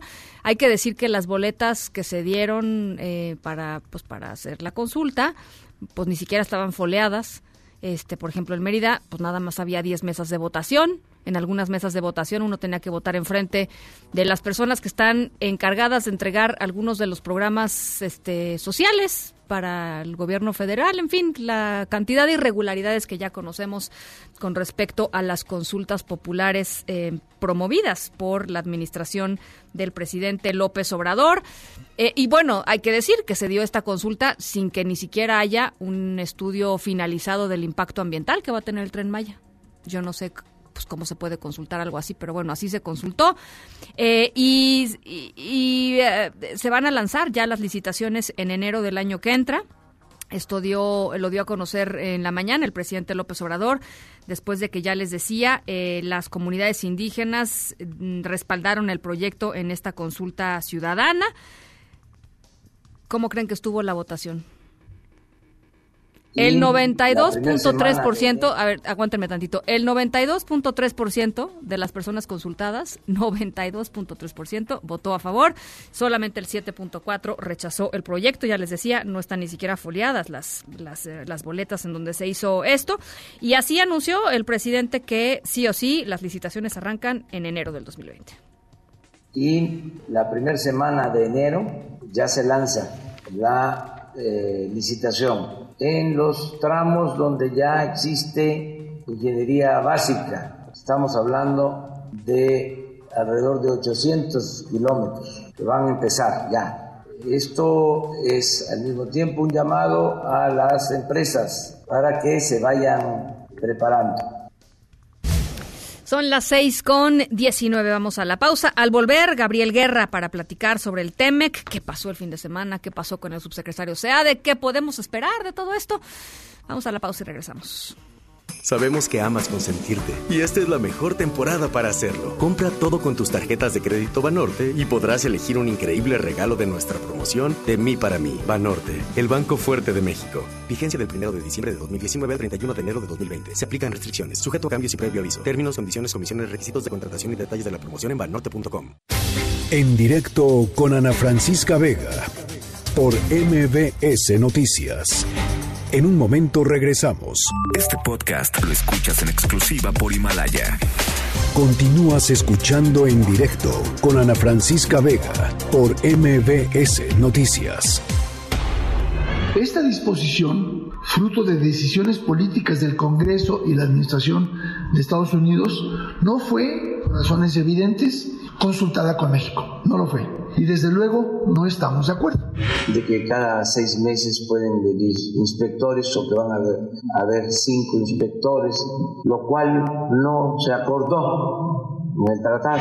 Primero, ¿el tratado está en cuestión? No. ¿El tratado fue modificado? No. ¿Se le hizo alguna adición o anexo o paréntesis o lo que fuere que no conocemos y que modifica ese tratado? No. Eso no es el caso. Los funcionarios estadounidenses acreditados en su embajada y consulados en México como podría ser un agregado laboral, no pueden tener en ningún caso atribuciones de inspección de conformidad con la legislación mexicana.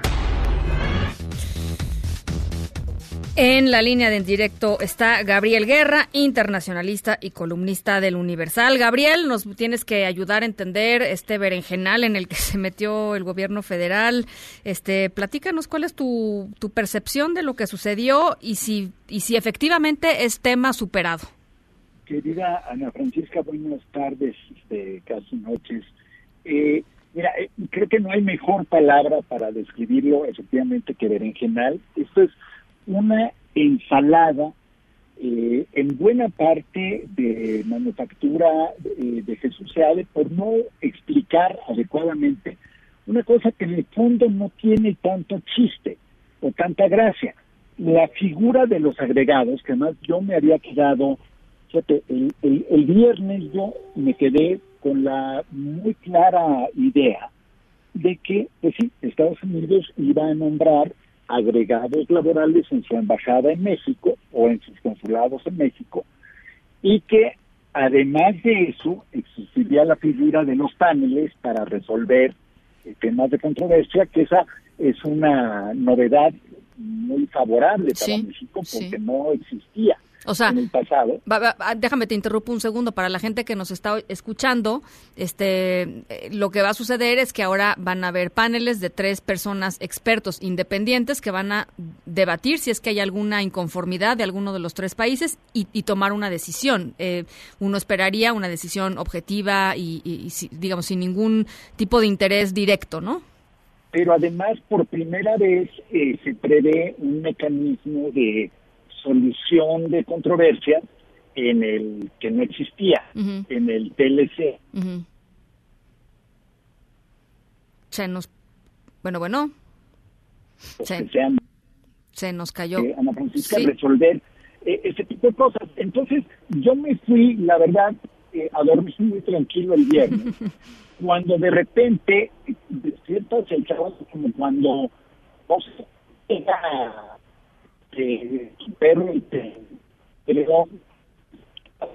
no, vamos a, ¿saben qué? Vamos a reconectar, perdón, vamos a reconectar con em, con Gabriel eh, con Gabriel Guerra porque pues efectivamente ya lo escucharon ustedes la, la calidad de la de la llamada era bastante em, bastante mala pero pues nada más retomando un poquito lo que estaba diciendo eh, Gabriel Guerra eh, Jesús Seade, subsecretario de Relaciones Exteriores para América del Norte, ¿ya lo tenemos?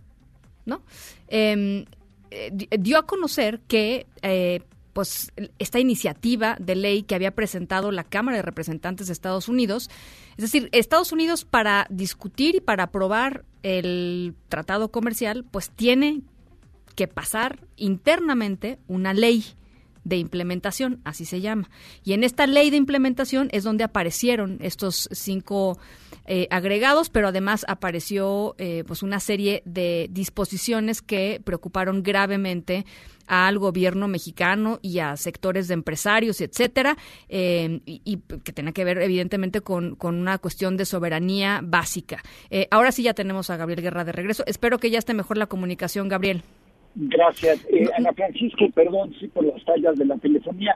Eh, bueno, la verdad es que eh, la figura de los agregados, y creo que esto es algo que, de donde surge el, gran malentendido que causó todo este enredo, es acerca de lo que implica la figura del agregado. Yo he sido diplomático Francisca, y de hecho mi primer cargo diplomático fue como agregado cultural, y no estaba yo para definir las políticas culturales del país ante el cual estaba yo acreditado. Claro. Cuando fui agregado de prensa en la Embajada de México en Alemania, no estaba yo ahí para definir las políticas eh, del gobierno alemán con la prensa. Estás ahí para servir de enlace, para servir de vínculo, para servir en todo caso de experto para tu gobierno y poder informar de lo que está sucediendo en el terreno, pero no para hacer inspecciones de ninguna manera. No tienes ninguna autoridad. Claro. Que, entonces, eso, o sea, nunca entendí, te confieso, por qué el subsecretario se metió en ese embrollo y lo convirtió en un tema casi casi de Estado y en un tema que parecía que era ya eh, pues de, de interrupción del proceso del el tratado, lo, cual es verdaderamente un despropósito, y terminó pues, recibiendo una muy elegante eh, corrección, por no decir lección, de parte de la oficina del representante comercial de Estados Unidos, eh, explicándole lo que son los agregados, los attachés famosos. Entonces, en fin, creo que sí se hizo mucho ruido y también, para ser justos, creo que eh, hubo quienes aprovecharon el viaje para jalar agua a su molino y para querer presentar esto como una afrenta a la soberanía o como un error mayúsculo al gobierno. Y por ahí leía a alguien eh, cuyo nombre no repetiré, incluso hablando de traición a la patria. este Por ahí leí también a Gustavo de Hoyos hablando de cómo la Coparmex se iba a erigir en la en el último dique de defensa de la soberanía nacional, en fin, eh, me quedé muy enternecido por, por el patriotismo de tanta gente, pero la verdad es que creo que en ningún momento fue para tanto. Y lo que sí demuestra es que ni la mayoría de los senadores, no voy a decir que todos, pero ni la mayoría de los senadores, ni de la mayoría, ni la mayoría de la gente que se metió a opinar sobre este asunto eh, tenía conocimiento y ahí eh, la verdad es que la culpa de eso la tiene el gobierno mexicano porque al final del día tuvo que haber hecho un mejor ejercicio de comunicación tanto con medios como en corto con el sector empresarial, con eh, sindicatos en ICO, todos los actores relevantes para este caso. Entonces, es una de esas cosas en las que dices, tienes todo hecho perfecto y por no explicarlo bien generas una confusión que además puso a temblar a más de uno, porque eso aparentemente fue un momento en el que llegamos a pensar, me Francisca, que pues a lo mejor alguien le había metido, ¿te acuerdas cuando iba uno en bicicleta y te aventaban una una varita en medio de la rueda y salías volando, bueno, pues así yo me figuraba un poco así. Entonces, creo que fue más eh, drama y escándalo que realidad, afortunadamente, pero qué manera de generar confusiones y de generar enredos. Ahora, eh, lo que lo que dice eh, algún algunos sectores es que Jesús sea del subsecretario eh, digamos, las últimas dos semanas se lanzó, las, las, últimas semanas, no sé si las últimas dos, las últimas semanas este, se fue ya por la vía este, fast track él, ¿no? negociando sin consultar con quienes habían estado muy cerca durante todo este proceso de renegociación que tuvo sus altas, sus bajas, sus, eh, ¿no? Este, y, y, eso también pues agregó, ¿no? a a que a que esto se viera como un asunto en donde quizá a Jesús Seade pues se le había ido este como él mismo lo dijo no el, mismo sábado él estaba muy desconcertado no o sea. Sí mira yo yo creo que aquí eh, hay dos cosas. Primero creo que sí debemos reconocer que Jesús Seade ha hecho una en general digamos más allá de este enredo creo que la aportación de Seade como negociador ha sido realmente espléndida. Creo que fue muy institucional en el proceso del periodo de transición, cuando le tocaba ir acompañando, digamos, a los representantes todavía del, del gobierno anterior. Creo que eh, o sea, no, no, no, hay que regatearle los muchos méritos que tiene. O sea, al final del día yo creo que habrá dos personajes a los que le tenemos que agradecer eh, y aplaudir de pie si todo esto termina bien que será Ildefonso Guajardo y Jesús Seade, no tengo la menor duda. Ahora, en esto, yo creo que sí le ganó ya al final la prisa y la urgencia. Y es un error un poco, eh, pues, táctico más que estratégico, porque aunque seas el mejor negociador del mundo, siempre tener alguien más de tu equipo ahí te permite, uno, pues poder verificar cosas y que no sientas que en algún momento parpadeaste y se te fue pero también te da un margen mayor de acción, porque siempre puedes decir, bueno, a ver, necesito consultar con mis colegas, necesito salir en un momento, la delegación mexicana se pasa al cuartito de punto para poder dialogar y analizar este punto, cosa que pierdes si vas tú solo. Entonces, sí creo que fue un error, hasta donde parece, eh, querida Ana Francisca, no un error de grandes consecuencias, pero sí un enredo decembrino que nos podríamos haber ahorrado. A ver, entonces tú te quedas, digamos, eh, eh, con, eh, digamos con, el capítulo cerrado después de la carta del representante comercial de Estados Unidos, Robert Lighthizer, en donde dice las verificaciones serán conducidas por panelistas independientes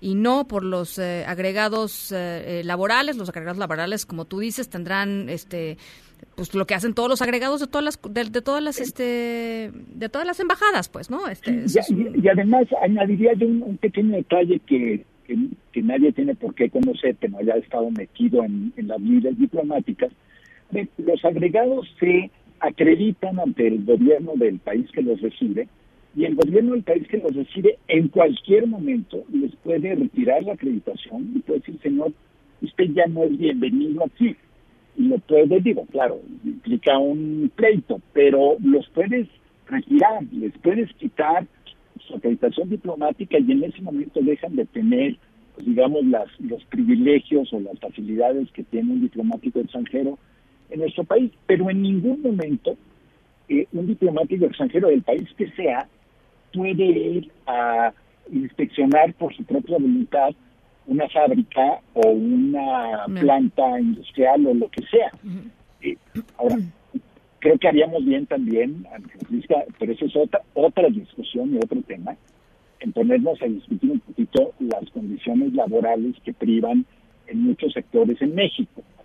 Y ese es un asunto para los mexicanos, pero que también no dudes que más de uno de los que se están ahorita rasgando las vestimentas en el sector patronal, pues también saben que a lo mejor este, pues, este están están eh, fallando en más de un aspecto, tanto salarial, de libertad sindical, etcétera, pero es otro asunto completamente distinto. Bueno, ahora, lo que sí pueden hacer esos agregados laborales y sí van a poder hacer es llamar la atención de ciertas cosas que ellos observen en el país que está sucediendo y sí y, pasar esa información a su gobierno y si su gobierno después de eso quiere llamar a un panel este de resolución de controversias, pues se va a poder hacer. O sea, lo único que están haciendo, digamos, sería como eh, reunir eh, la información y la inteligencia necesarias para armar sus casos si es que van a haber casos, ¿no? Exacto. Y yo, y yo a lo mejor eh, quitaría, entiendo, entiendo en qué sentido lo dije, pero quitaría la palabra inteligencia, que se presta a lo mejor alguna mala interpretación, pero sí, o sea, la tarea de ellos es estar no solamente revisando los medios, es estar platicando con distintos sectores y con distintos actores para entender qué está pasando y para poder en algún momento levantar una banderita amarilla y decir, ojo, gobierno de Estados Unidos, aquí estamos observando una práctica que nos parece incorrecta y que eventualmente hay que llevar ante el panel. Pero no... no lo eh, van a hacer ellos. Para simplificarlo, eh, para nuestro auditorio, a ver, los attachés o los agregados laborales no van a llevar sellos de clausura ni van a llevar una libreta de infracciones para poder castigar a una empresa o a un sindicato mexicano que incumpla. Este, y perdón que me vaya yo algo tan, a un ejemplo tan rudimentario, pero es que sí la discusión se ha vuelto un poquito, me parece exagerada, porque pareciera que los agregados van a ser una especie de eh, entes todopoderosos y bueno, creo que nada está más alejado de la realidad.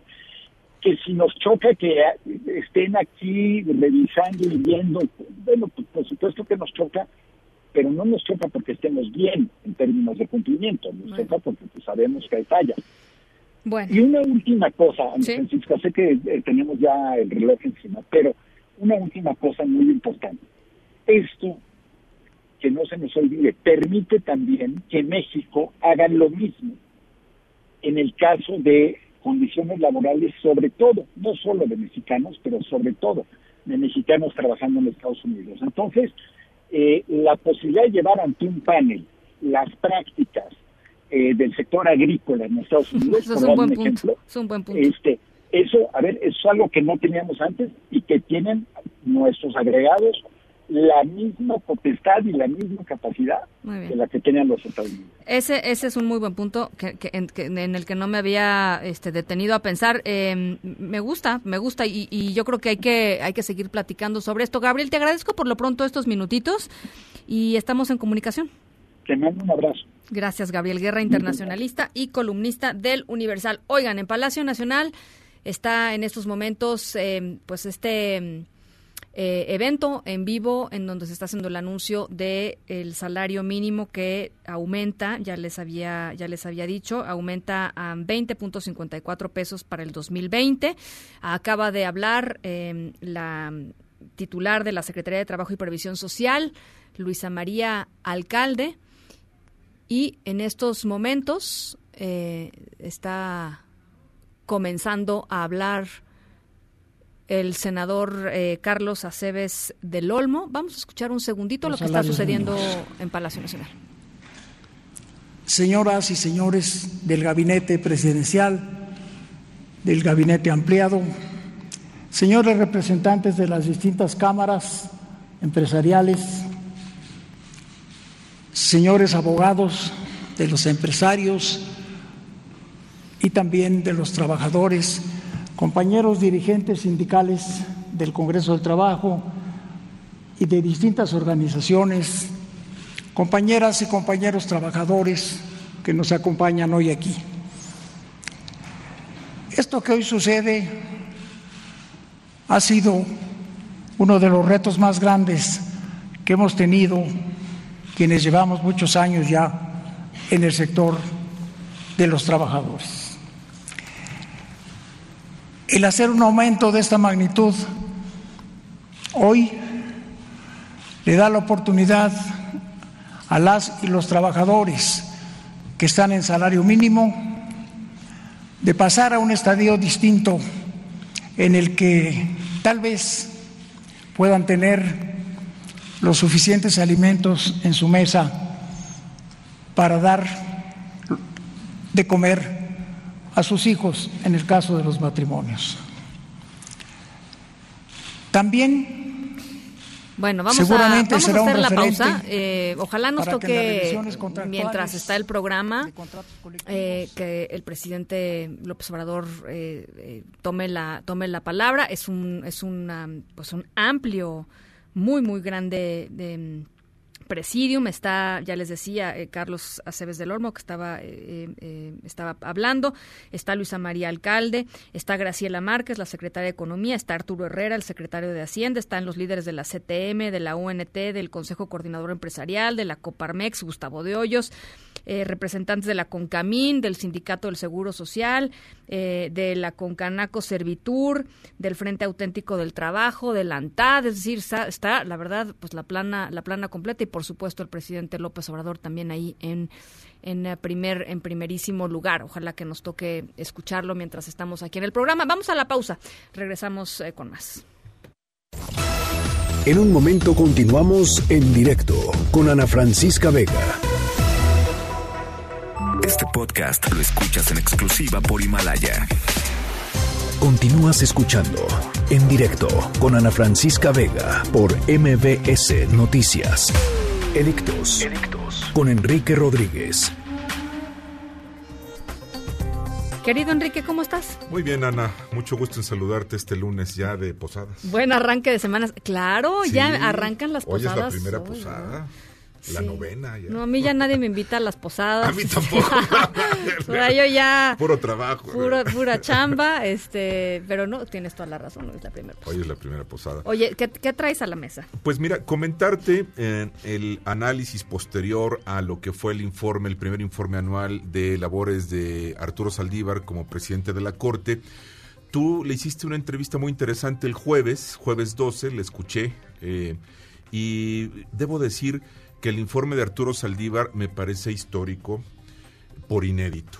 Es decir, nunca yo había escuchado en el tiempo reciente, desde la gran reforma del 94 a la fecha, es decir, estamos hablando de 25 años, un informe que de eh, voz del presidente de la Corte, del máximo tribunal del país, hubiera un ejercicio de autocrítica tan duro, eh, con un diagnóstico realista, reconociendo insuficiencias internas que todos sabíamos ocurrían, pero que no había un reconocimiento institucional que permitiera un diagnóstico para enfrentar una situación como se está haciendo en la actualidad. Reconozco, a mí me ha gustado el informe de Arturo Saldívar y también a quien le gustó fue el presidente López Obrador, sí, sí, sí, ¿no?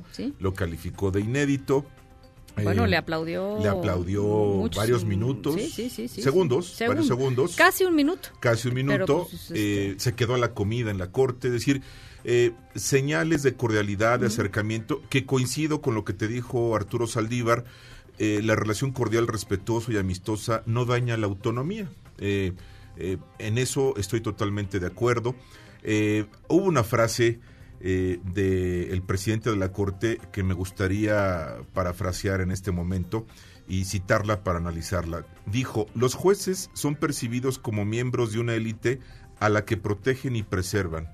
Son vistos como agentes que actúan sin tomar en cuenta la realidad social. Es durísimo el mensaje y además eh, es pertinente no generalizar. Creo que eh, el reconocimiento de lo que no está bien, los temas de corrupción, los temas de nepotismo, eh, casi en un eh, poder con 1.500 juzgadores federales, Ana, 98 jueces y magistrados han sido readscritos por casos de nepotismo durante la administración Saldívar, algo que nunca habíamos visto. Con acciones, el Consejo de la Judicatura Federal, por ejemplo, impuso en 16 casos destituciones e inhabilitaciones por irregularidades patrimoniales. tampoco habíamos visto algo así, o al menos no se había divulgado como ahora se hace. Se ve también un cambio en la comunicación. Yo donde pondría eh, en este diagnóstico eh, un asterisco es, ahorita pareciera que hay una luna de miel. El presidente López Obrador eh, se manifiesta pues gustoso de escuchar estas palabras llenas de autocrítica con un mensaje que de alguna forma está muy en el sentido de la austeridad de la 4T y que me parece que independientemente de eso el Poder Judicial eh, tiene que ver estos problemas y enfrentarlos para resolverlos en el corto plazo. Lo que yo pondría con visión hacia el futuro respecto a lo dicho por Saldívar y lo dicho por el presidente en esta relación de cordialidad que ha cambiado drásticamente los últimos 12 meses. Hace un año la relación era tensa, era complicada, era de enfrentamiento. Yo me acuerdo de esa imagen, la verdad no sé en qué evento sucedió, pero la imagen de la cara del presidente López Obrador con él, ¿no? Este, con, con, el presidente Saldívar. Creo que fue cuando inauguró su... Sí su presidencia, de Saldívar, pues me así Es, así es. Este, ha cambiado mucho y ha cambiado para bien y qué bueno, todos queremos ver cordialidad y coordinación entre los poderes de la Unión. Lo que pongo con asterisco hacia el futuro es qué pasará cuando el presidente de la República reciba resoluciones que no necesariamente van a ser de su gusto, de su agrado, y ya hemos visto que cuando es así, el presidente suele ser muy crítico, eh, suele ser eh, eh, a veces emitir criterios de descalificación para quienes no están, digamos, desde su mismo punto de vista en su... línea, ¿no? Entonces, creo que es un buen inicio, creo que fue un buen informe, creo que hay autocrítica histórica inédita que se está trabajando pero vamos a ver qué pasa con lo que viene. Es como cuando, cuando hablamos de los nuevos jueces, ¿no? Que dices, pues vamos a irlos conociendo conforme vayan emitiendo sus votos. Este, y que sean parte de la solución, ¿no? Y que sean parte de la solución. Y lo mismo diríamos si estuviéramos hablando de otro presidente con otra ideología, con otra, ¿no? Este, no, no, no tiene que ver no con... No tiene eh, nada que ver con, particularmente con la persona, sino con la institución. Exacto.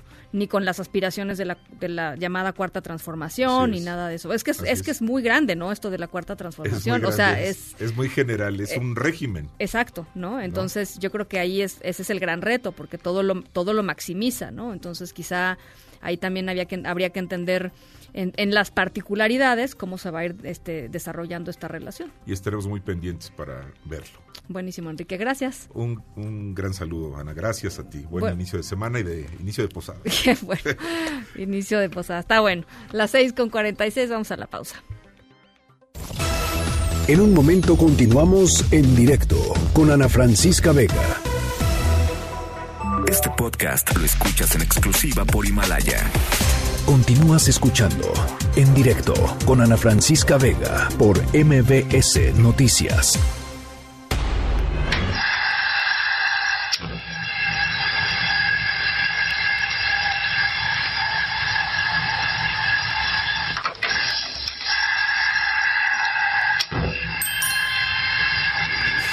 Bueno, esto que no es un cepillo de dientes automático, no, no, no, no, no, es un horno. es un horno. Este, hoy andamos muy conceptuales en nuestro momento sonoro. Bueno, ahí les va nuestra historia porque está maravillosa. Eh, ya, les decía, algunas familias van heredando, pues no sé, costumbres, tradiciones, palabras, frases, relojes, recetas, ¿no? Bueno, pues una familia de Michigan tiene su propia reliquia familiar y es un pastel de frutas, el famoso fruit cake que se hace en Estados Unidos, que tiene nada más 141 años. Nada más 141 años. Ahí les va. Eh, Julie Rutinger es la tataranieta de Fidelia Ford. Fidelia Ford horneó este pastel en 1878 en un principio el pastel se preservó para honrar a Fidelia Ford, nadie se lo quería comer, em, quien había establecido la tradición de hornear este pastel y dejarlo añejar durante algunos años antes de servirlo durante las temporadas eh, de Navidad. Eh, Fidelia Ford murió a los 65 años antes de que se comiera el pastel que horneó en 1878 y para cuando llegaron las fiestas, pues la familia consideró pues, que no tenían corazón para comerse el pastel, que les recordaba muchísimo a la a tatarabuela Ford, así es que lo fueron conservando. Em, hasta su muerte en el 2013, este pastel lo cuidaba el papá de Julie Rutinger, Morgan Ford, bisnieto de Fidelia Ford, y lo almacenó en un antiguo plato de vidrio en una vitrina de su cocina, en donde ahí sigue. Durante los 93 años que Morgan Ford guardó este pastel de frutas de la familia, el fruitcake, lo presumió pues en todos lados, en reuniones familiares, este, en la iglesia, compartió historias, este, incluso fue al Tonight Show, fue al Tonight Show en diciembre del 2003 y ahí eh, pues junto con el anfitrión del Tonight Show le dio un, una mordida al famoso fruitcake eh, y pues ya sabrán a lo que supo. Este, 141 años, ustedes le darán una mordidita al fruitcake del 141 años. Bueno, pues ahí sigue, ¿eh? por si quieren. Pueden echarse un, viajecito a Michigan a ver si a ver si alguien les convida un poquito de fruitcake en estas épocas navideñas. De eso es nuestra historia sonora de hoy. Guácala. La verdad, guácala. Ya nos vamos. Ya lo menos. Bueno, las 6.55. Nos vamos. A nombre de todos los que hacen posible este espacio informativo, gracias por acompañarnos este lunes, este arranque de semana. Yo los dejo como siempre con Gaby Vargas y después ya saben, charros contra gangsters. Pasen buena noche y nos escuchamos mañana. MBS Radio presentó en directo, en directo con Ana Francisca Vega por MBS Noticias. Este podcast lo escuchas en exclusiva por Himalaya. Si aún no lo haces, descarga la app para que no te pierdas ningún capítulo. Himalaya.com